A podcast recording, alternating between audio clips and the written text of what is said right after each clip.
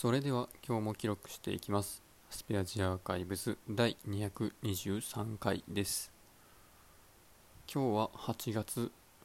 8日。時刻は22時半過ぎぐらいですね。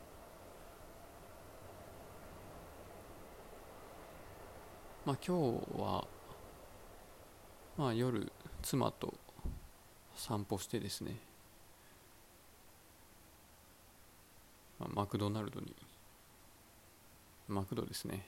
でテイクアウトをしたんですけどその時に初めてモバイルオーダーっていうのをやっていました。あらかじめメニューを見て選んでおいてでお店に着いた瞬間に、えー、まあ、商品の調理を依頼するっていうその一連の流れをスマホとかでできるっていうやつですね。いつもお店だと、まあ、レジのところで自分の順番が来てメニューを見せられてそこから後ろに人が並んでる。んでスタッフを待たせるっていう状態で、あ、2人で話し合いながら何食べるって決めるのがですね、まあ、かなり、まあ、人を待たせるっていうところでストレスがあって、まあ、一番経済的な選択をできてないんじゃないかっていう疑念があったため、まあ、あらかじめメニューを店員とか他のお客さんのいないところで決めておけるのであればまあ、その方がゆっくり決められていいなっていうところがあって。それで今回モバイルオーダーっていうのをやってみました。店のメニューにはチーズバーガーとかハンバーガーとかチキンクリスプとかあの100円台で買えるバーガーがなんかちゃんと映ってるんですかねあれ。見つけられなかったりしてでそこに載っていることが確認できなかったらそれを注文するっていうことができないんですね。チキンクリスプってありますっけとかそういうの言えないんで。で、まあ、メニューを見てあらかじめ注文を決めておけるのであればゆっくりその辺メニューの隅々まで見てあこれあるなとか見れるのでいいですよね。でそれで今回は、まあ、チーズバーガーとチキンクリスプとスパビーっていうスパイシービーフってやつですかね。とエグチっていうエッグチーズバーガーってやつですかね。それを頼みました。でモバイルオーダーだと楽天ポイントがつかないんですよね。その欠点はあるんですがマクドナルドはもともとあのなんというかキャッシュレス決済がちょっと弱い感じがしますよね。特にあの QR コード決済みたいなやつが。できれば auPay とか楽天 Pay とかその辺対応しているんであれば本当にスマホだけで買い物ができていいんですけど。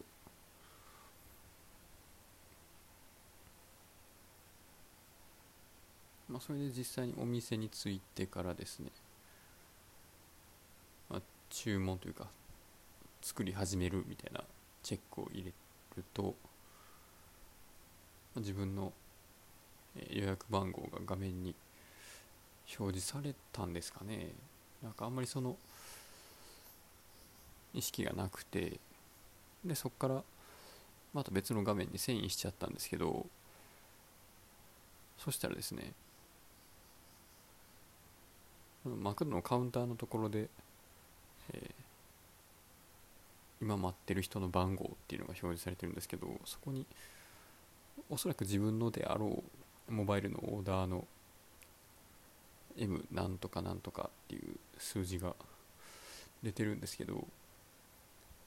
自分のスマホでその番号をもう一回表示させようと思った時に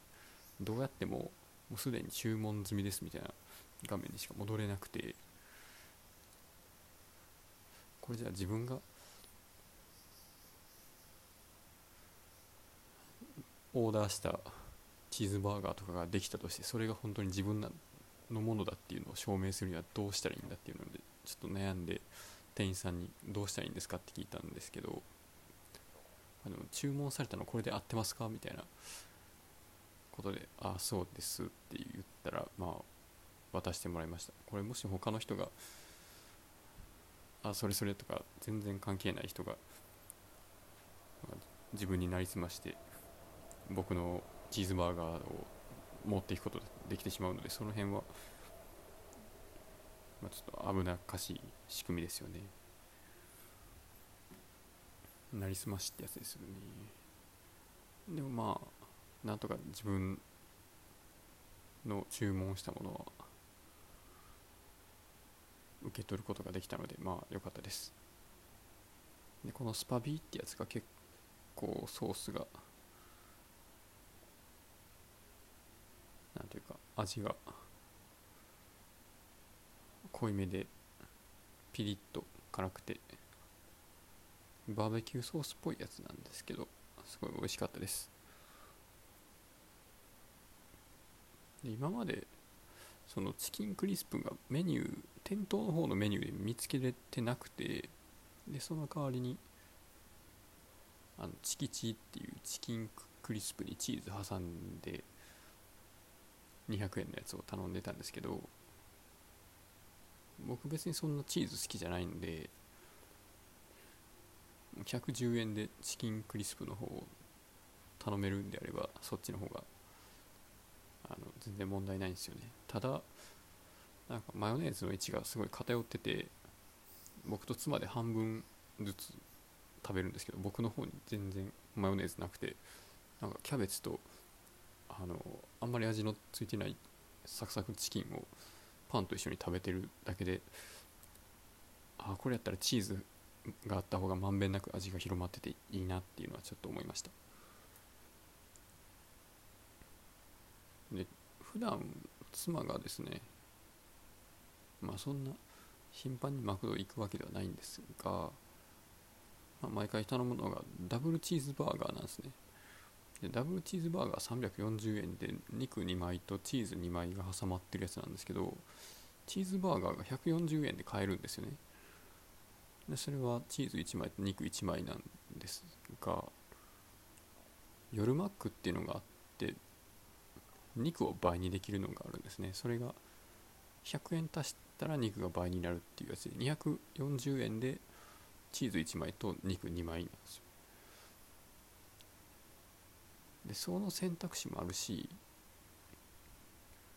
普通にチーズバーガー2個買うっていう選択肢もあるんですね。なのでダブルチーズバーガー的なものを食べたい時にはダブルチーズバーガーを頼む。もしくはチーズバーガーを2個買うもしくはバイチーズバーガーを頼むっていうのがあるんですけどでもチーズバーガー2つ買ったら 140×2 で280円なんですよね。でダブルチーズバーガー1つ340円なんですよ。なんか60円なんか謎の差があるっていう。ですけどでも今回普通のチーズバーガーを頼んだらそれで十分満足できたらしくてあじゃあチーズバーガー1個でいいやんっていうことが分かりました。で普段はここにポテトの M とかをつけたりもすることがあるんですけど今回はあの外の公園で食べようっていうことであのあんまり手は使いたくなかったのでそういうのはなしでハンバーガーだけ買いましたね。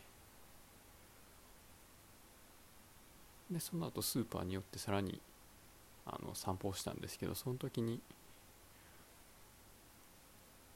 赤城乳業のガリガリ君リッチのチョコミントを買いましてこれがまたあのすごいちょうどいい感じのチョコミントアイスでした。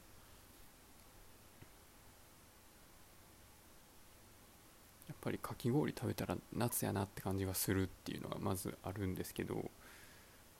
そのチョコミントのミントの強さですね。これがやっぱり赤城乳業チョコミントのアイスを何種類も作ってるだけあってコントロールが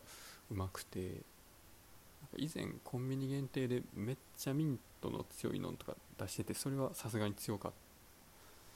たし、まあ、よく売ってる。なんか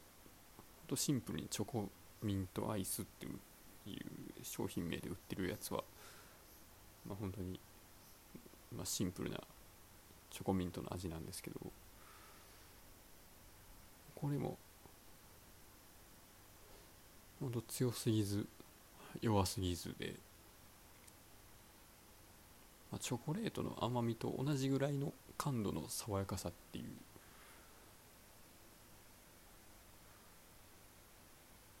かき氷のあの氷のひんやり感と。まあ、それをちょっとだけ補強するぐらいの爽やかさで。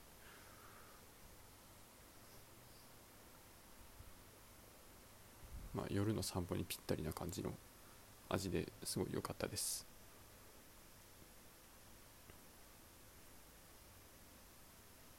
まあ、本当台風うちの場合はまあ運よく特に被害もなくまあ、雨が降っていつも暑かったけども今日はちょっと涼しいぐらいで済んでよかったですね。でまあ雨降ったからかすごい空も綺麗でオリオン座とかが見えましたね。でそれとか飛行機がよく飛んでるんであのスマホのアプリで今飛んでる飛行機が何かみたいなのをプリじゃないか。アプリでもなんかフライトレーダー24っていうその、まあ、今空に飛んでる飛行機にを地図上に表示して、まあ、それがリアルタイムに移動してるのが可視化されるっていうようなアプリがあったりとかそれとは別にウェブのアプリでフライトアウェアっていう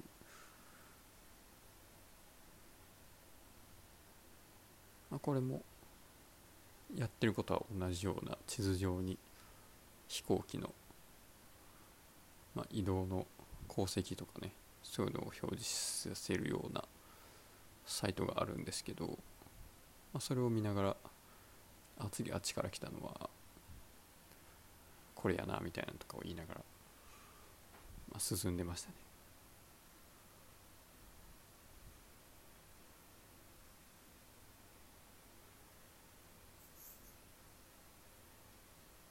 8月8か。なんかメガネメガネの日ですね。